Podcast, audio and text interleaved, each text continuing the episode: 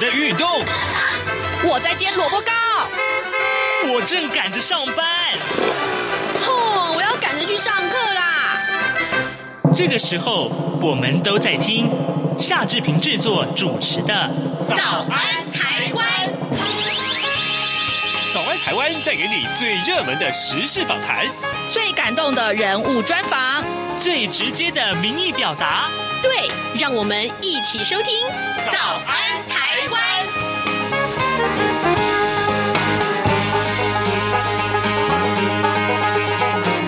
早安，台湾！我是夏志平。今天是二零二一年的四月三十号，星期五。哎，时间过得很快哦，明天就是五月一号了呢。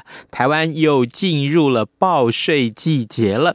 志平要提醒大家哟，提早做好报税的准备，免得到了最后几天啊，跟人家挤着排队。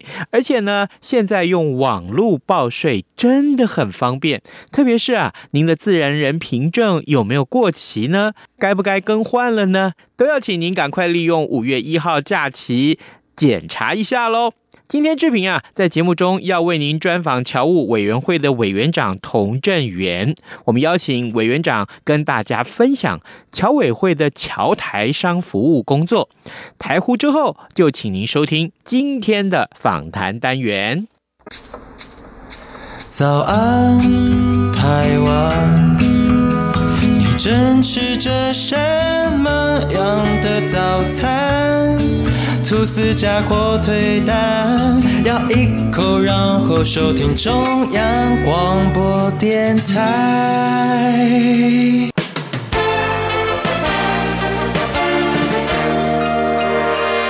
早安，笔记本。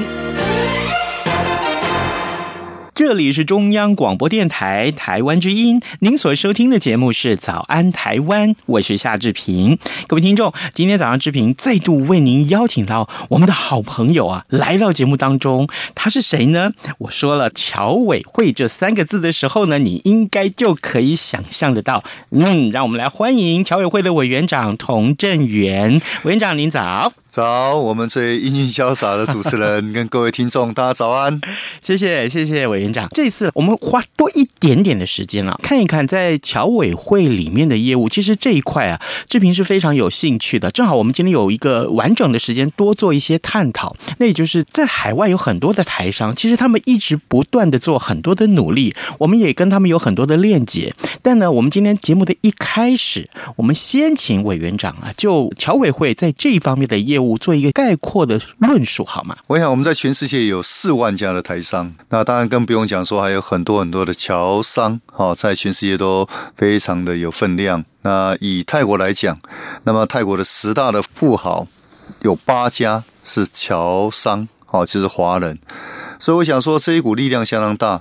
那么因此呢，跟台湾如果能够做更多的链接，我相信对于台湾的经济成长会有很大的帮助。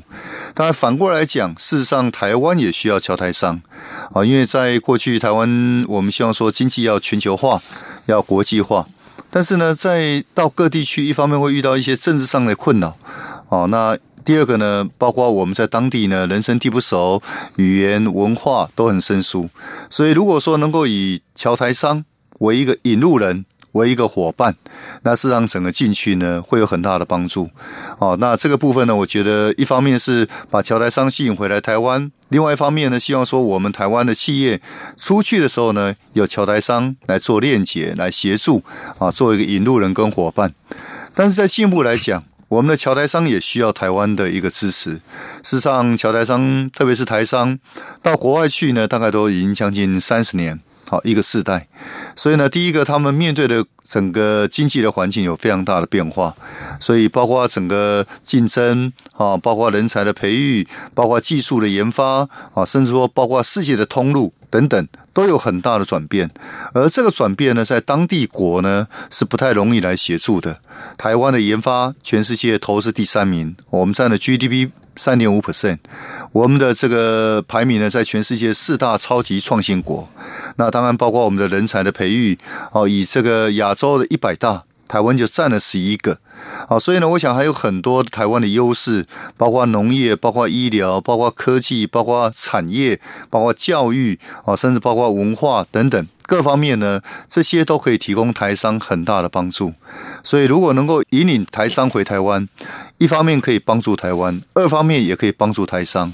所以，我想我们希望来促成海外的侨台商与台湾共同发展繁荣的计划是共同发展啊。那当然，经过委员长您的解说，我们对于呃侨台商的重要性不言可喻啊。那么，但是呢，呃，这一方面的业务事实上非常非常的繁重啊。我也知道呃项目很多，所以这时候好不好？我们也请教委员长，可以的话，请委员长就是告诉我们。整个跟侨台商的这些连接也好，还有服务也好，我们有怎样的一些区块？那这些区块底下呢，还有哪些细项？我想在过去，我们都很希望说能够推动更多跟侨台商的链接。不过坦白讲，侨委会的人数呢非常有限。那么目前在侨委会，我们有两百六十二个员额，但真正在我们会里面工作，大概就两百五十二个。好，因为中间有些人离职，有些人要找工作等等。那在海外呢，我们有三十七个据点，有五十七位同仁。那每个地方有时候一位、两位，那多一点大概最多三位。那他要负责的是包括侨教、侨商、侨生啊，甚至说侨团、侨民这些链接都需要。那我以泰国来讲。我在泰国的时候呢，我们就两位同仁。那这两位同仁呢，他负责十五万的台侨，嗯，七百万的华人，哇！另外呢，还有泰北有十万的乡亲。所以这两位同仁呢，可以说是我们所有代表处里面最忙碌的两位同仁。一到五很多侨团的活动，六日更是有侨社，好，甚至说泰北的活动。这些呢，大概都是我们既有的工作。那如何来促进链接呢？我想需要一些方法。所以呢，我想第一个部分呢，我们希望用数位的方式哦来进行。所以呢，在过去这个将近十个多月的时间，我们就是要推动数位服务啊。我想这样的方式呢，我们才能够把整个这个架构把它建起来，那能够联络上对方，那对方能够联络上我们，而且不是一个境内联系啊。我想大家在国内说我要联络内政部，我要联络外交部，那打电话都可以可以通。可你到国外的时候，你打电话连国码都不一定知道，所以呢，这个时候呢，必须要用数位连接的方式。那这个数位连接呢，一方面免费。二方面呢，你可以多做一个多元的连接啊。我们比如说，我今天要联络志明兄，但是又要跟驻台代表处的侨务组来联系，那我们三个人就可能快连上啊。这不用透过说电话，电话也没法转接是啊。所以用这样的方式呢，我们就可以很快串联在一起。再来呢，我们又用多形式的方式来沟通，比如说可以用语音，好，可以用图片。可以用影像，当然还可以用文字。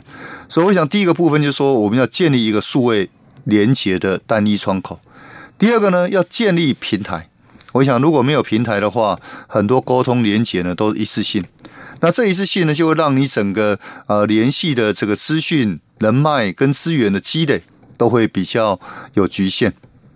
所以这个部分呢，我们在建立单一窗口之后，后面就要开始建立这样的一个平台，才能够让我们的资源更加的深化、广化跟扩大。有哪些平台呢？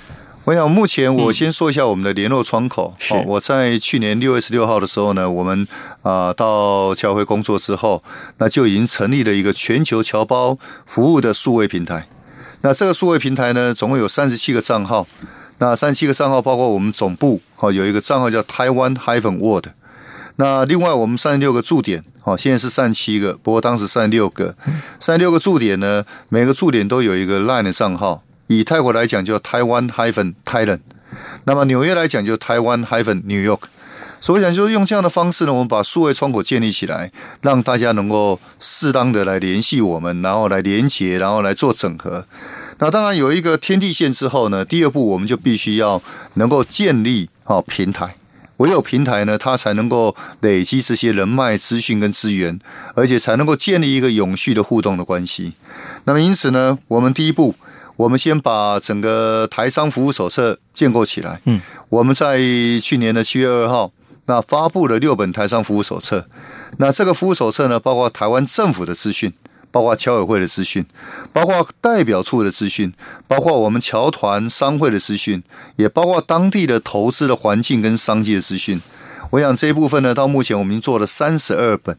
那我们希望说，三十七个据点都每一个据点都有一个手册，那可以让海外台商可以生根茁壮。但是呢，另外一方面也可以让台湾的企业要到海外去投资的时候，可以有一个参考的依据。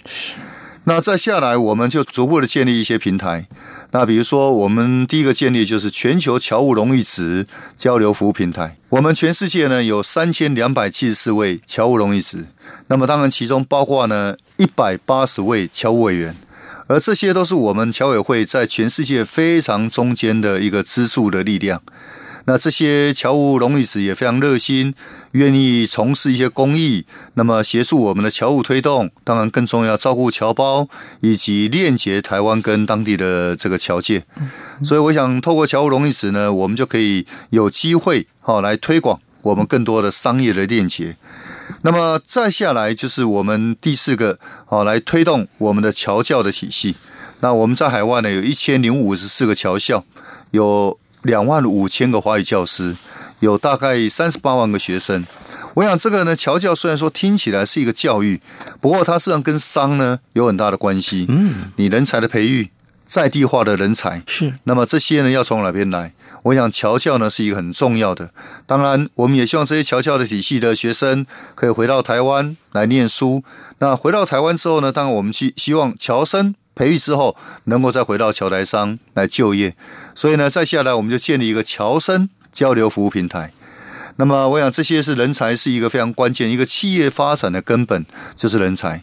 那再往下呢，我想我们有新创企业服务平台，我们跟国发会合作，那么让新创企业我们来做交流，然后同时制作手册，然后同时呢协助他们跟台商更多的链接跟媒合。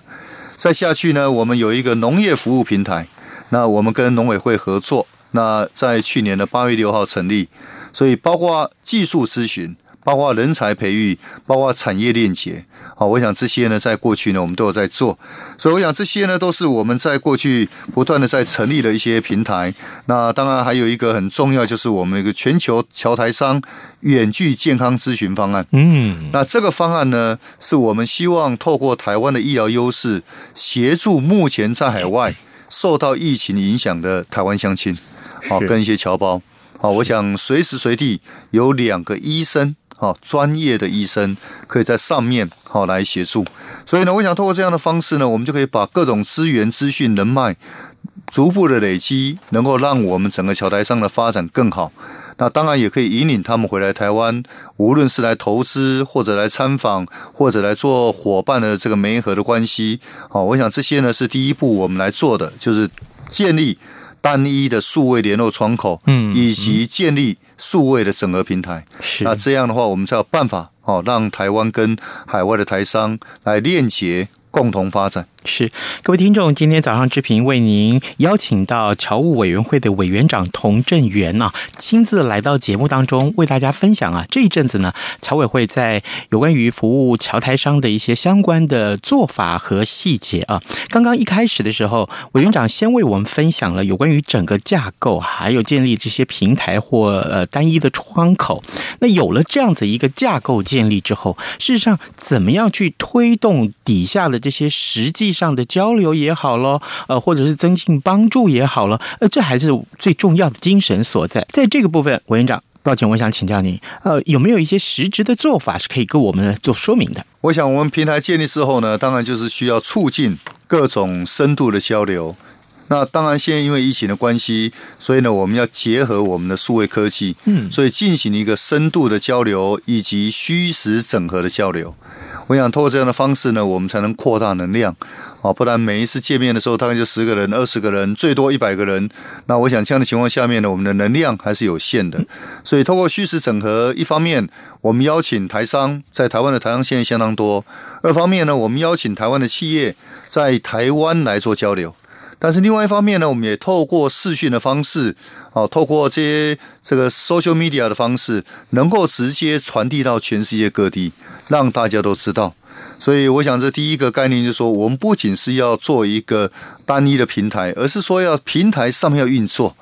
那当然要进一步运作呢，我觉得要更全面性的来规划。第一，我们要做单一的手册，服务手册。嗯、这个服务手册呢，要把这个机构它产业完整的介绍出来，包括要单一的联络窗口，数位联络窗口。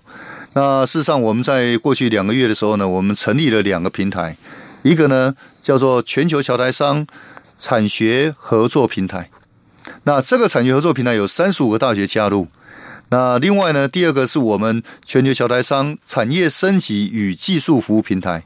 那么这个平台呢，有十一个台湾的研发机构加入。那么三十五个大学，几乎台湾主要大学都在里面。啊，你说台大啦、政大啦、师大啦、成功大学、清大都在里面。所以我们如何把这些资讯能量把它汇整，给侨台商来运用？当然也协助我们的这个。啊，产学合作的联盟能够走到国际，那能够在各国来生根来发展。嗯、那在十一个研发单位呢，包括哪些呢？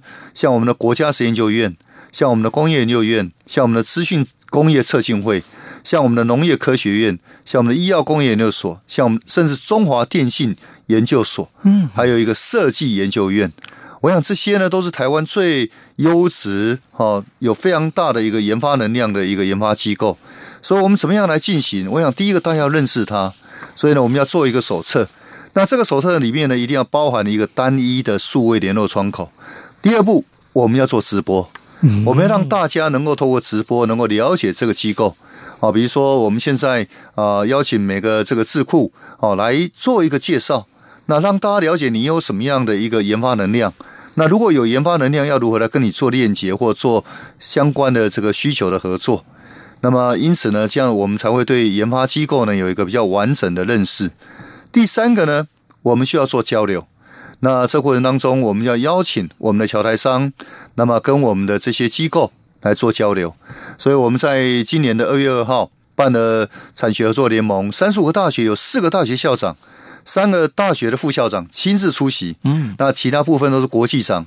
好，来参加啊！研发长来参加，所以呢，通过这个方式呢，我们乔台商也很高兴，因为他们过去呢要找到这些单位呢不容易，而现在他可以直接获得第一手的资讯。那么我们在十一个研发单位呢，在报告的时候，我们三大台商总会啊都出席，包括世界台湾商会联合总会，包括世界华人工商妇女气管协会，还有我们一个世界华商经贸联合总会。我想大家呢，这个听了之后呢，都非常感动，因为过去呢，他们要能够去接触到这些智库呢，真的是非常的不容易。嗯而现在呢，人家就到你面前，而且把介绍都准备好，那每一本每一本我们都放在我们的网络上。嗯，那透过这方式呢，大家随时可以来下载。那么再下来，不仅是直播交流，还有很重要是参访。我们要去人家的地方看一看，你才真正知道说人家有什么研发能量。以工研院来讲。六千个研发人员，哦，那一天我记得他跟我讲六千大概两百多位研发人员。那么以我们的 NALAB 哦，就是国家实验研究院，它有大概一千九百位哦。那每一个人薪水恐怕都是超过百万，哦，因为他们都博士，然后都是高阶的技术研发人员，所以呢，他们值得哦，能够来这个有这样的薪水。可是呢，更进一步，当然台商一定会受益更多。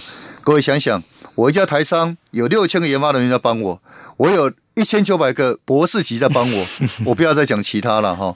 那你就知道说这样的一个研发能量有多大。哪一天去呢？出乎我意外的是那个塑胶工业研究所，嗯，哦，他们非常受欢迎，因为呢，他们就提出一个东西，就是说现在塑胶袋啊，那个有一些新的功能，比如说我们的水果哦，可能会腐败，对不对？你放久了可能会坏掉。他说呢，现在有个塑料袋，它可以把里面的不知道乙烯还是什么，把它吸附起来，那这样可以延缓我们的水果的这个氧化，哦，这个腐败。那当然 就有台商提出来说，那能不能保存面膜？那甚至呢，能不能保存其他的一个这个呃物体？哈，我想这样的话，其实就可以有很大的一个发展的空间，因为我们有技术，但台商有需求，然后他们有市场，所以结合在一起之后呢，就有很大的一个空间。那最后我们要办媒合会。啊，就希望能够更具体签 MOU，更具体有一些技术的授权移转。所以我们在过去呢办了很多百工百业的交流会，嗯，那包括在一些既有的商会啊举办年会的时候呢，我们来这个结合，或者呢我们跟各国驻台湾的代表处的大使甚至呢，我们跟海外的大使，嗯，好，比如像泰国，我们这个智慧城市的时候，就跟驻泰国的李运元大使。那像马来西亚。哦，我们就跟马来西亚的这个大使哦来连接。那么，当然这过程当中呢，更重要的是台商，所以台商当地的总会一定要出来，那做这样的一个连接之后呢，我相信对大家呢都是一个正面。好，所以呢，我想刚刚提到这个虚实整合，那另外呢，我要跟大家介绍，今年呢我们有四大论坛，嗯嗯，那希望能够促进更多的一个虚实整合的部分。第一个论坛就是台商总会长论坛，我们希望让台商总会长。透过视讯的方式来介绍整个在海外的发展的状况。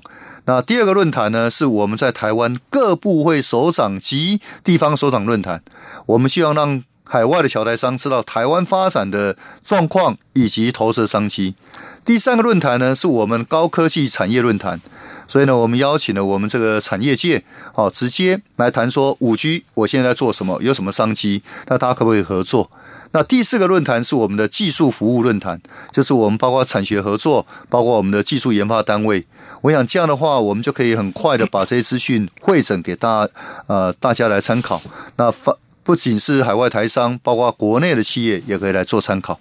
委员长，您的意思就是说，经过了这些个交流会啦，或者是媒合啊，那么让海外的台商他们有更多的机会接触到台湾的研究单位，但是呢，这些研究单位又可以提供很多创新的技术给他们，于是乎他们在企业的经营上可以获得更有利的一些技术啦、条件啊之类的。没错，我上次在泰国的时候呢，很多泰国政府的官员每天都跟我讲。说他们希望跟台湾来合作哦，那特别是在科技研发这一块。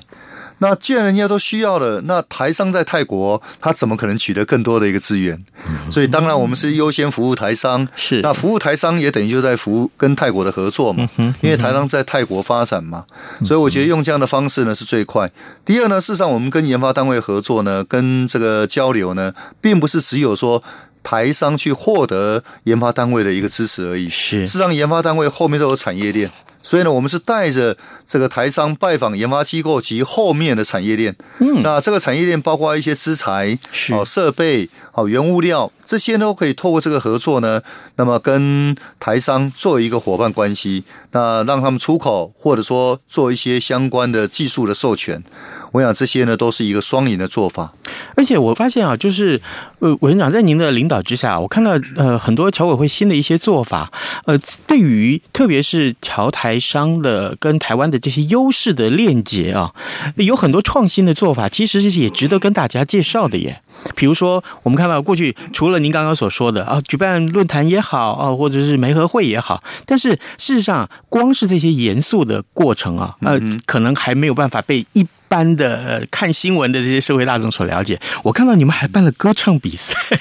是的，我想这个台湾的文化呢，也是我们的一个优势了。对，当然我希望结合产业，所以呢，去年我们办了一个邓丽君金曲歌唱比赛。对，那因此呢，今年呢，我们要结合 AI，嗯，人工智慧。来办一个全球华语歌唱比赛。哦，各位想想，我们在全世界有这么多侨胞，如果他们都能够有这样的一个华语学习的机会，透过歌唱比赛来进行，我相信这个可以引起一个旋波。那么第二呢，我们更重要的是说，也希望透过一些科技方式，能够来创造一个新的一个比赛模式。因为侨胞这么多，我们如何让大家能够有机会好来这个参与？所以呢，我们也希望有一个公开、公正、公平的方式。而这个方式呢，现在。科技可以来克服，所以呢，未来我们在举办的时候分四关，第一关是学校内部的选拔，那第二关呢是国家的选拔，第三关呢是世界的选拔，最后一关回到台湾参加一个全球竞赛。而在前面两端呢，我们用 AI 来评鉴，所以学校所有的学生你可以来参加，你要练习一次、两次、三次都没有关系，那你最高分就是成绩。好，那这个时候呢，我们透过这个 AI 呢，就可以评鉴出一位。